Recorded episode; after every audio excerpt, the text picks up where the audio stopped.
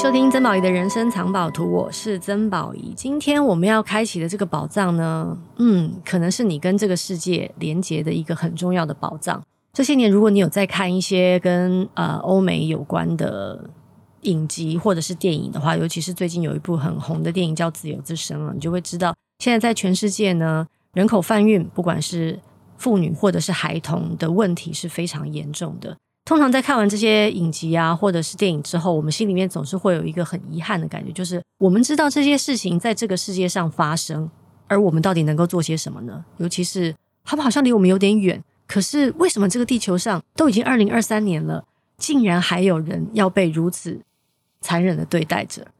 今天我们就是要来告诉你这个宝藏，你可以为这个世界做点什么。我们邀请到的是台湾世界展望会国际事工处的非洲暨拉丁美洲组组长 刘耀群，你好，你好，宝仪姐好，大家好。耀群，耀群叫耀群，但她是个女生，OK，而且抬头才有够长的。国际事工处就表示，其实你是国际部的，是的，OK。那非洲暨拉丁美洲，其实这两个地方都很大，竟然只能并成一个，是只能并并成一个组，我就觉得好好。是因为我们他们对我们来说太遥远了吗？还是不是？是我们台湾世界展望会的国际的工作里面，我们总共有在四个州区里面工作，哦、分四个州区，四个州区、哦、okay, okay 是，所以我们就有呃亚洲，然后非洲，呃拉丁美洲跟中东东欧区。那我们这个部门里面大概只有十十六个人。所以，台湾只有十台湾只有十六个人在做这里面的工作的管理啊，嗯、所以我们大概就分成了三组。那我们这一组就是 cover 了整个非洲还有拉丁美洲的地区。那当然不是所有的国家都在里面。那世界展望会还是在这两个洲区里面，是部分的国家有在做这里面的工作。嗯，嗯对，因为如果要 cover 所有的国家的话，世界展望会真的太忙了。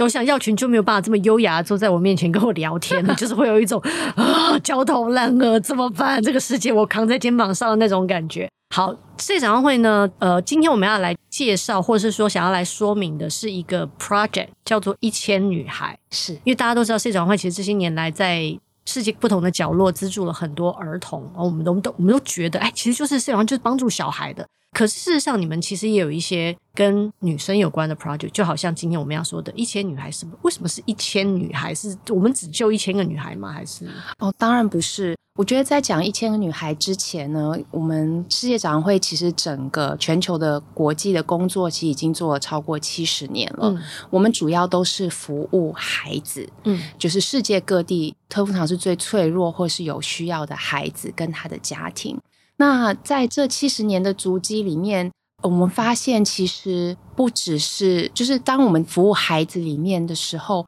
孩子里面有更脆弱的一群，就是女孩。嗯，但他们同等的重要，嗯，他们同等重要。就比如说，即使是都是一些很贫困，或者是无论是经济或者是整个家庭环境上的缺乏的家庭。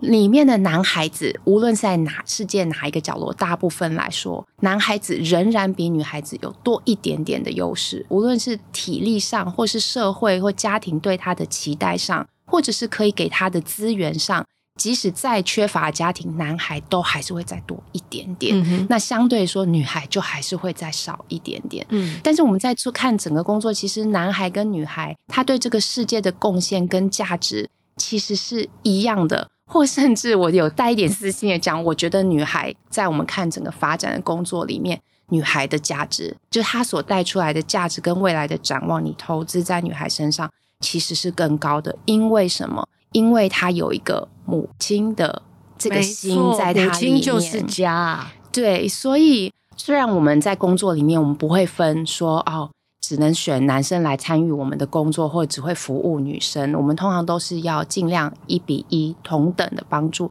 但是为什么要特别提女孩的议题？就是特别是在 COVID nineteen 之后，我们发现，呃，不只是发现，我觉得应该说是更证实了，女孩在当你面对到。资源稀缺，资源稀缺，或者是有冲突，或者是有巨变的时候，女孩其实是更弱势，最容易被牺牲。她很容易被牺牲。嗯，即使是你在家庭里面一个很充满爱的地方，女孩通常还是是当你要做选择的时候，通常大家还是会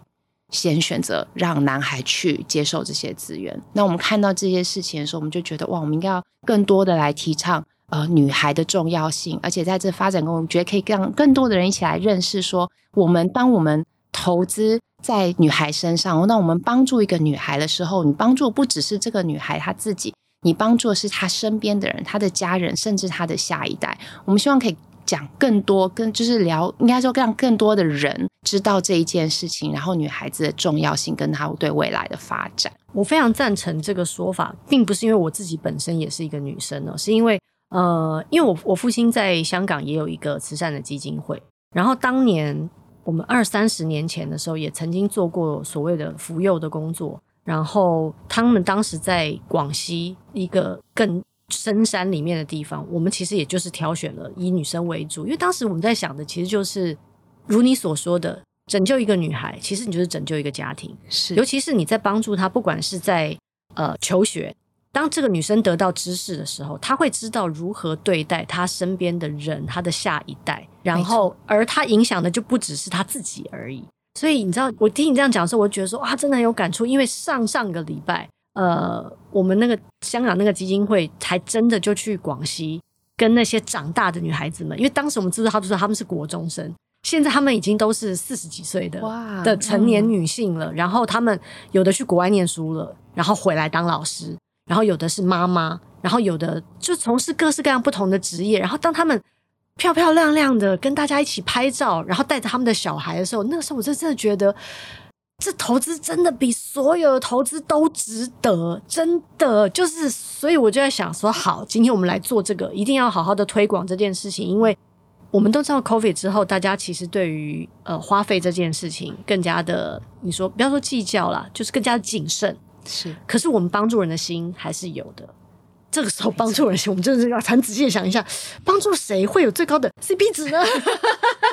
帮助女孩子哦，是是其中一个选择。我我我们没有否认，其他也有男生需要帮助，对。但这是我们今天提供你其中一个选择。好，我们先先讲讲哦，嗯、呃，为什么在疫情之后，或者是像我们我们其实，在之前我们也聊到，像就是对俄乌战争之后，嗯，其实尤其是在非洲跟拉丁美洲的女孩子遭受到了更严重的生活处境。到底这个这个我们在这个岛之外的地方发生了什么事情？嗯，其实不只是非洲跟拉丁美洲，其实亚洲也非常的重创。其实全球都、嗯、都重创，其实全世界都一样。对，嗯、那我觉得如果以非洲的来说，我觉得俄乌战争最呃第一个影影响到的事情就是粮食。嗯，因为大家都知道乌克兰是一个小麦的生产国嘛，所以当它的它在战争状况的时候，它的产量就减少。然后再加上俄罗斯跟它的冲突，其实他们有很多的运输上面都是被 block 住的，所以粮食没有办法像以前在成平时候这样子这么的流畅的运行在呃世界各地去做调配。那其实，在非洲国家呢，很多虽然他们也尽量的在自给自足，但是有许多的粮食，特别是我们帮助的这些脆弱地区，它很多粮食需是需要外界来援助的。嗯、那我们自己做的跟世界粮食署的方案，其实就很有感觉。就是世界粮食署是全球最大的这个一个做粮食的 NGO，它就是在调度全球的粮食，然后去分配到有需要的国家，再跟不同的单位啊，或者是国际的这个非营利组织去做配合的来发放。但是这个粮食本身它就变得更稀缺了，嗯、所以我们实际上能够像今年度能够做到的，这两年做到的粮食就比以前的要少，还有就是。粮价变高了，所以这个是一体两面的东西。所以当你有一样的过去有一样的嗯资源的时候，你现在可以买得到的粮也变少了。嗯，那这也就是间接的也影响了我们在非洲看到了很多的物价就是飙升。嗯，对，因为无不论是粮食或者是原油，它都会影响到当地的经济，所以让当地的经济大家已经还蛮拮据。然后当你的物价又因为乌俄战争更多的飙升的时候。你即使拥有一样的钱，你可以买得到的东西，也就是更少。所以这些多重冲击之下呢，其实对我们在服务的对象有什么样的差异？就是说，他们即使本来每一天就只是打零工为生，他们大部分家庭都是一天做的工资就是就是够他一天用的，的对，或者甚至是他们有一些是小农，他可能整年度的收成只够他们六个月使用，所以剩下的六个月，家里的爸爸或妈妈，或者是家里比较大的小孩，就要去再找工作，去打去别的地方、别的城市帮佣，离开他们的家庭等等，才勉强温饱，或甚至不足温饱。那时候，这就是世界展会进来的时候，我们怎么？在真的需要救援的时候，去给他们，在他们有一个粮食的这个缺口的时候，我们提供他们粮食，然后也透过整个整个方案，我们不只是给他们粮，而是是透过粮食的发放的时候，也同样做他们的社区发展，希望可以振兴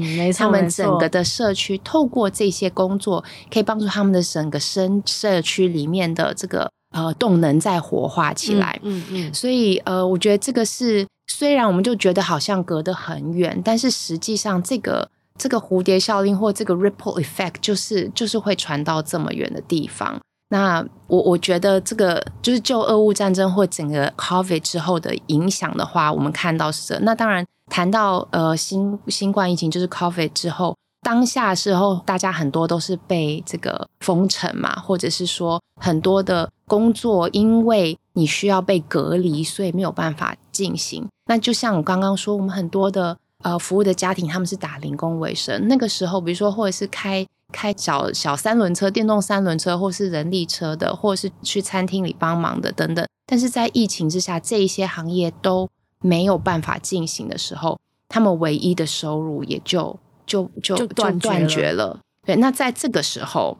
这个时候，如果你家庭里面爸爸没有工作，妈妈也没有办法去去帮人打零工。孩子也因为停课停学没有办法上学的时候，大家在家面对到已经到了断粮的危机的时候，这时候就会想象，那这时候你要做一个决定，怎么让全家人继续 survive 下来？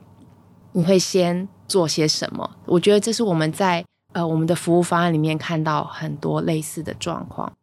那我再举一个例子。就是可能跟乌俄战不是那么有关，大家会熟悉的是阿富汗嘛？阿富汗那个时候美军撤出的时候，塔利班接管，所以他们那时候很多大批的这个移民潮离离开了。那现在在阿富汗的这些人们，其实是当时的状况是非常非常拮据的。嗯，在前两年，阿富汗的世界展望会会长有特别来到台湾，那有跟我们分享一下他在阿富汗看到的景况。她是一位印度人，但她在阿富汗已经服务超过十年，是一个单身女性。她就说她去拜访了一个家庭，那个家庭的，就是全家人在一个家的角落里面啃一小袋的红萝卜这样子，然后就问这个家庭是发生什么，然后小孩在，他女儿就是小孩在哭，然后那时候就说那个爸爸做了一个决定，就是要把他其中的一个女儿嫁给一个比他大三十几岁的人，去换取一些些的。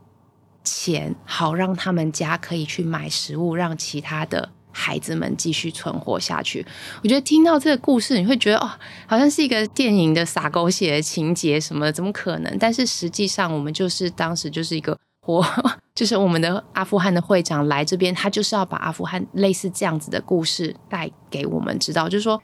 当你的家里已经缺乏资源到你们可能全家都会要面临饿死的时候，你必定要牺牲一个人。你要牺牲谁？我觉得这个也是让我心里很感触的，就是大家 很多地方是牺牲一个孩子，一个特别是女孩、女生，女生，你可能是把她嫁掉，嗯、呃，而且那孩子好像还很小，不知道是八岁还是十二岁而已，你可能把她嫁掉，换取一点点，让你们家可以糊口。也许一个月对的，对，还不是 forever 哦，对。哦，这还不是说哦，我让我我的小孩就是嫁给一个有钱人，然后我们所有人可以少奋斗几十年，不是这种事情，它只是一个很短暂的，像 OK 绷一样的在处理事情的方法而已。而且在那样子的处境之下，人已经不再是人，人就是一个物件，对，拿来交换东西的物件。是。你不要说它不值钱，它就是。你都不知道该怎么看待生命这件事，而这件事情竟然在现代还在不断的上演当中，还在不断的发生。而且我们在 COVID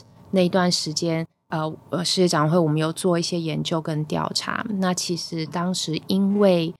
呃不能上学，因为停学，然后因为就是那叫隔离嘛，封城，所以孩子们都在家里。那许多在我们工作场域的地方的家长。就会觉得，那那我就把我的女孩嫁掉好了。你会觉得，哎，为什么匪夷所思啊？因为当女孩不能上学，然后没有产值的时候，她就会觉得这是家里的一个吃饭的一张嘴。再来，就是在许多的地方，比如说中东，特别是中东的地区，女孩或是在南亚，比如说啊、印度啊、孟加拉、尼泊尔这些地方，他们会觉得女孩本来的。价值就不高了嘛？他们是感感觉是一个家庭的累赘，特别是如果你是在 那一张南亚地区，讲累赘都那个，就 听起来就有点像牲畜的感觉，就是我好像卖掉一条牛就那种感觉。对，我嫁了一个女儿，我还要付嫁妆让人家就来娶我的女儿，嗯、所以就是一个累赘对他们来说。另外就是爸爸妈妈，特别是爸爸会想要把女孩早一点嫁掉，就是他觉得是保护他的孩子，因为如果让他的孩子就在。家里面或社区游荡，我们的家还不是那种门都可以锁的，有时候家庭家里面也不是很安全的。万一有人跑进来，呃，对这个女孩毛手毛脚的，或甚至性侵她。这个女孩的这辈子就完了，对她的价值就更低。对不起，我用很粗俗的话讲，她的价值就变得更低，或她这辈子就完了，你要嫁都嫁不掉了。对，趁她行情还好的时候，虽然这样讲真的是，不是因为这是这这这这，因为这个是价值观，是。而这个价值观，你你你也可以说是因为生活的困境逼迫人们不得不这样想，嗯、如同寄生上流说的嘛，如果我有钱，我也想要选择当一个善良的人啊。可是，在某些环境之下，人们他们认为没有选择，而我们有你说世界展望会也好，或者是我们现在正在做的这件事情，就是我们希望提供他们多一个选择。是的，所以我们好，我们现在每个月，如果我们选择参加这个这个活动了，嗯、就是一千女孩活动了，我们每个月捐的钱，你们现在这个活动是一个月是七百嘛？是的，我们可以指定帮助女生。是，请问这七百块会用在什么地方？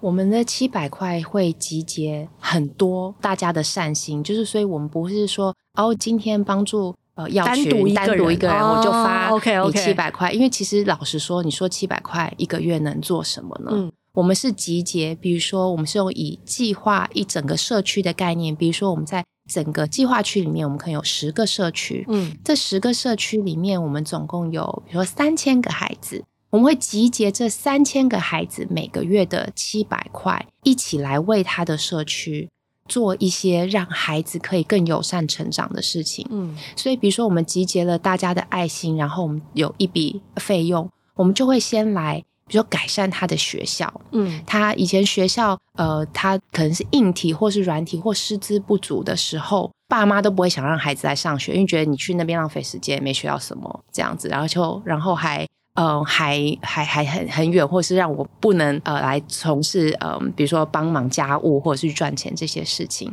那我们改善了学校学习的环境，然后甚至我们会在学校提供呃午餐的时候、哦、有饭吃了，对，爸爸妈妈就愿意让他的孩子来到学校。那我们在做在学校里面，我们也会透过这些大家的爱心的捐款呢，我们会改善他的厕所。特别是对于女孩的厕所上面，为什么觉得有什么差异呢？我们我觉得我们在台湾很幸福，我们都从来不会想到这些事情。但是在假设我看过非洲好了，他男生跟女生的厕所以前常一个学校是一比两百，就是一间厕所要两百个孩子去上。你就想说，很多小孩，特别是女生，或是你是青春期的女生，你就根本不会想要去上厕所，因为如果你的生理期来，你就更麻烦，你就不知道怎么办。那我就干脆不要去了，我就待在家里。所以改善校园的厕所，让就是我们有男生女生的厕所有足够的厕所，这件事情也是集结大家的一个月七百块的爱心来做的。特别我们在现在的厕所里面，我们不只是让它是有这个男女的区隔，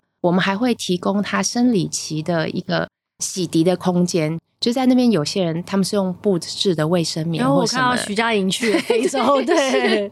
对，那他们就会有一个空间，让孩子可以在那边去做清洗，还有整理他的仪容，不只是一间一间你看那种茅坑而已，或是我们有一个像这样子一个小小的。贴心的空间，让女孩可以在那边，让她是干干净净、舒舒服服的来上学。那这一些，我觉得这只是教育的其中一环而已。那如果你是对更小的孩子，我们可能就是加强他的，呃，给他的妈妈，特别是妈妈，我们在做母婴的照护。妈妈从怀孕的时候，我们就来跟妈妈们宣导说，啊、你要做至少四次的产检、产前检跟产后检。产后了以后，当你的孩子生的时候。啊、我们怎么去做正确的母乳的哺喂？其实就像现在你所有的妈妈，他们会在就是怀孕，然后经历这一整套。我们现在台湾的政府或者是医院有在 cover 的，其实在非洲基本上是很难取得的。那我们怎么样帮助这些妈妈？她从怀孕的时候，她就可以好好照顾她自己跟她孩子的健康。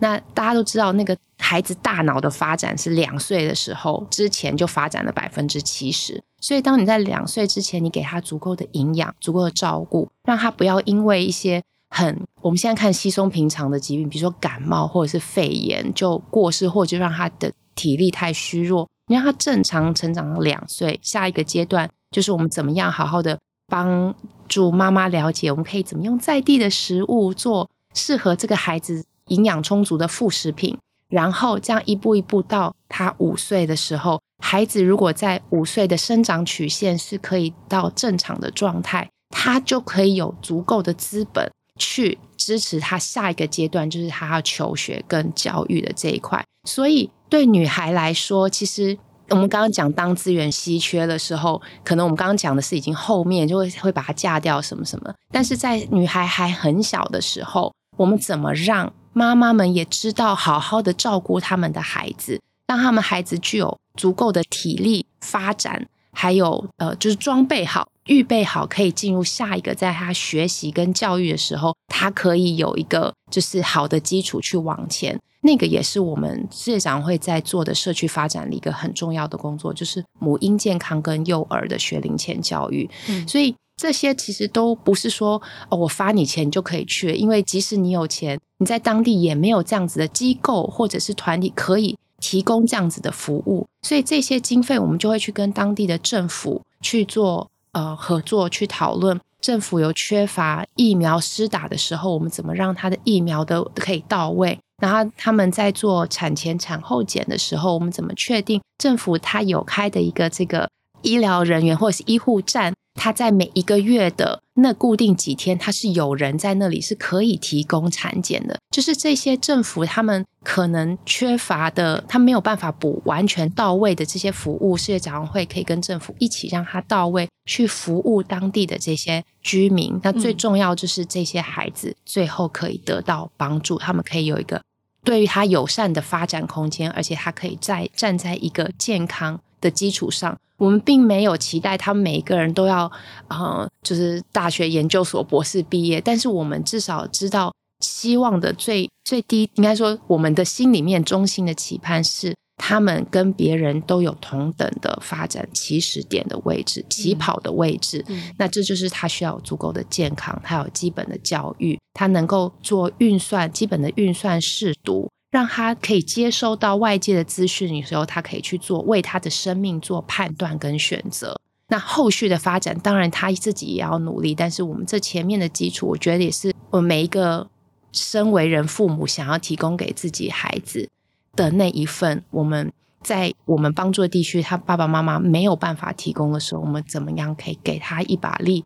补足这一块，然后是透过社区的发展的方式来进行的，所以它是一个比较宏观的计划，它不只是一个很单一的说啊，你们公你们家被审批过关了，打勾，那我就帮助你们一个家庭，所以它其实是帮助整个社区，而且。照这样说来的话，其实这个计划其实在教育的是所有人的意识提升的那种感觉，是对，就不只是单一说哦，好像只有这个家庭有被世界展望会选中点灯，然后就就对，而是你们可能会选择一个社区是，要说试着运，如果你一个社区运作成功了，它也可以 copy 在其他非洲的不同社区里，是的那种感觉，是的，是的，我们是以社区为主，所以宝姐刚刚提的很很很重要的一点就是。即使你帮助的是一个女孩，其实就是这一笔款项进到她社区，其实我们有统计过，是至少四个孩子可以一起受益。这是怎么算？这是我们在统计全球，因为我们是以社区为发展为概念，所以比如说这个社区里面总共有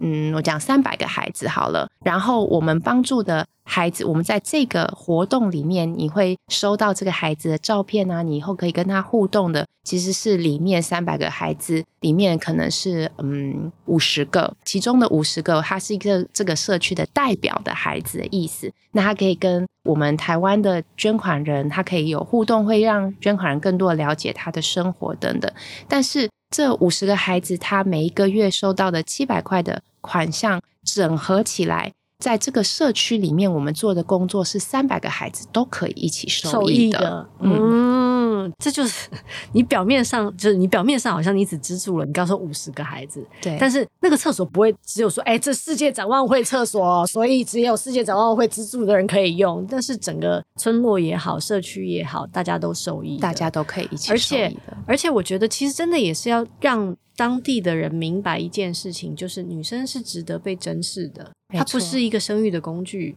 她不只是一个物件拿来交换，家里没钱的时候。当成一个筹码，或者是就是因为虽然这个话我们现在说的好像好像要佯作镇定与平静，可是其实如果真的要深究那个过程的话，你想想看，如果是你在那个处境，如果是我在那个处境，真的很可怕，真的。那我们在我们呃社区的工作里面说，其实我们不是直接只直接跟孩子工作，我们会跟他的呃家庭、他的妈妈、他的父亲，还有社区里面的。比如说村长啊、村民，我们都会一起工作，谈这个社区要做一些什么样的发展。那宝仪姐刚刚讲到的，其实我们很重要的一份，其中的一块的工作，除了我们刚刚讲到的硬体物资之外，还有的就是意识的宣导。那当然，每一个国家还有每一个地区，它有不同的文化，它对于男生跟女性，它有不同的期待，这都没有关系。有关系，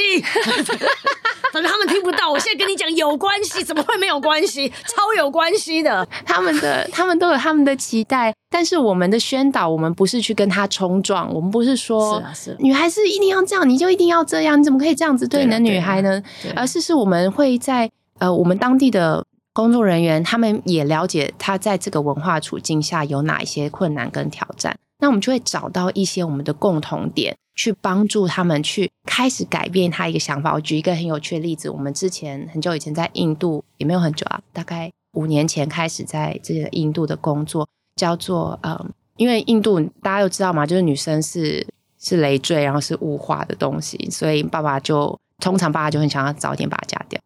然后我们就会想说啊，我们就常之前的工作，我们就在跟孩子宣导，跟妈妈宣导说不行啊，你不能这么早个把孩子嫁掉。后来我们搞了半天，我们才发现原来做这个决定是家里的爸爸。那想说，那你跟爸爸讲说你的孩子怎样怎样，通常爸爸关心的只有他的工作，所以你你要跟他讲孩子的时候，他根本都不会理你。你要办什么活动，他也不会来参加，所以怎么办呢？后来我们就在印度的社区里面开始一个叫做。爸爸会参加的活动是什么？爸爸会参加的是农民团体，或者是生计相关的活动，就是工作相关。所以说，哦，我们今天要来来谈一个这个呃新的农作方法，或者是我们今天要来做这个社区的农民的讨论的会议等等的。那时候爸爸都会来参加。然后就是开完这个会以后，我们就说：“哎，爸爸们，你们还有没有带？”半小时的时间可以留下来，然后爸爸就说好，反正都来了。然后我们就说，哎，那我们来谈谈我们的家庭好不好？我们爸爸就想说，嗯，要干嘛？然后我们就用这样子的方式，在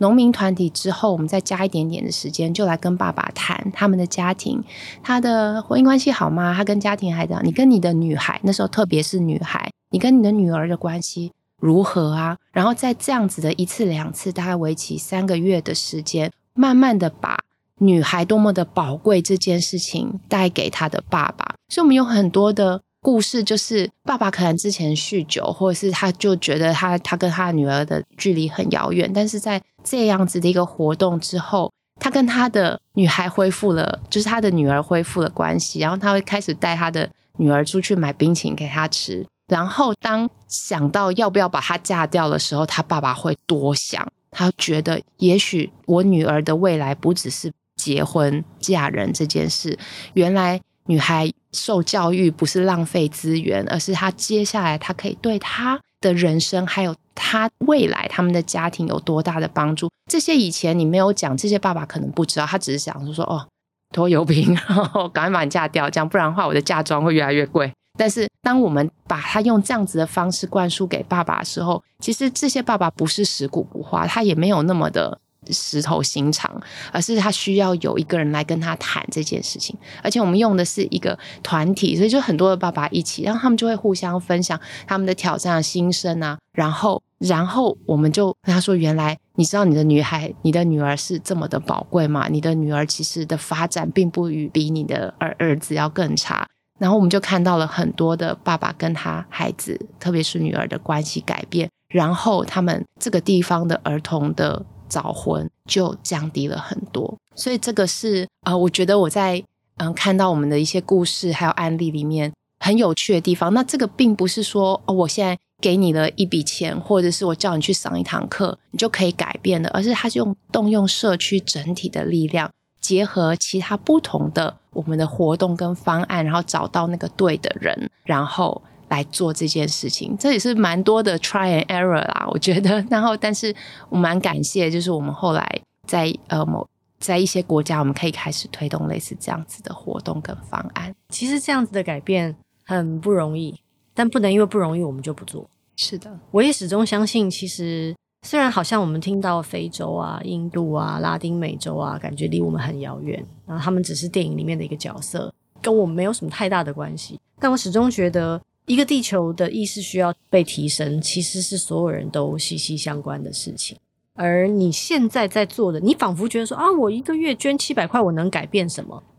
其实可以的。你改变了一个孩子的，你你要不要？你改变了一个父亲的想法，你改变了一个孩子的命运，你改变了这个孩子的命运，你就改变了一个家庭的未来。而一个家庭可以影响一个社区。一个社区可以影响一个国家，一个国家可以影响一个世界，它所有东西都是息息相关的。不要因为它太小了，我们就觉得好像不做也没关系，就做吧。因为你不知道，你永远不知道，今天你的一点小事情跟所有人的小事情聚集在一起，会成为一件多大的事情。所以最后我们要跟大家讲的就是，一千女孩一个月是七百块，也就是说一天二十三元就可以资助这个计划。如果你想要知道更多资讯的话，其实就像世界展望会。官网啊，或者是脸书啊，或者是 IG 啊，都可以。对，年轻人会上 IG。对，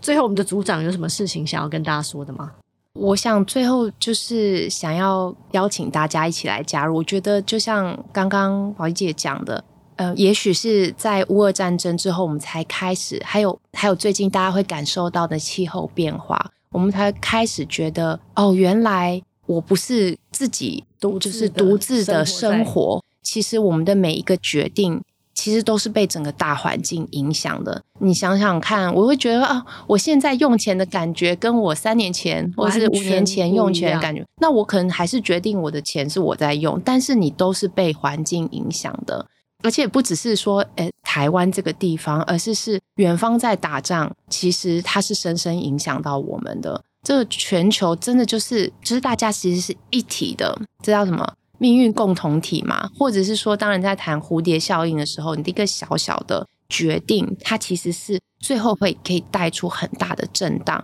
那就看我们的决定是正向的，还是是有时候我一个负面的决定，我们也会带出一个很大的震荡，只是我们不知道。所以。呃，无论是在台湾的我们，或者是在远方，有时候我们看国际新闻会觉得啊、哦，这真的离我们非常的遥远。但是其实没有，它真的没有那么远，没有你想的那么远，它真的没有那么远。是对，所以真的很想要邀请大家可以。呃，更多的来关注国际上的这些事情，或者是局势的变化，或者是如果你对女孩特别有兴趣，或者是负担，想要更了解各个不同之世界角落女孩的生活状况，也很欢迎你们来，就是接触世界展望会，然后更多的了解跟参与在我们的这个活动里面，更多的了解说，当你的选择是投资在一个女孩身上的时候，她其实后面有多少的这个。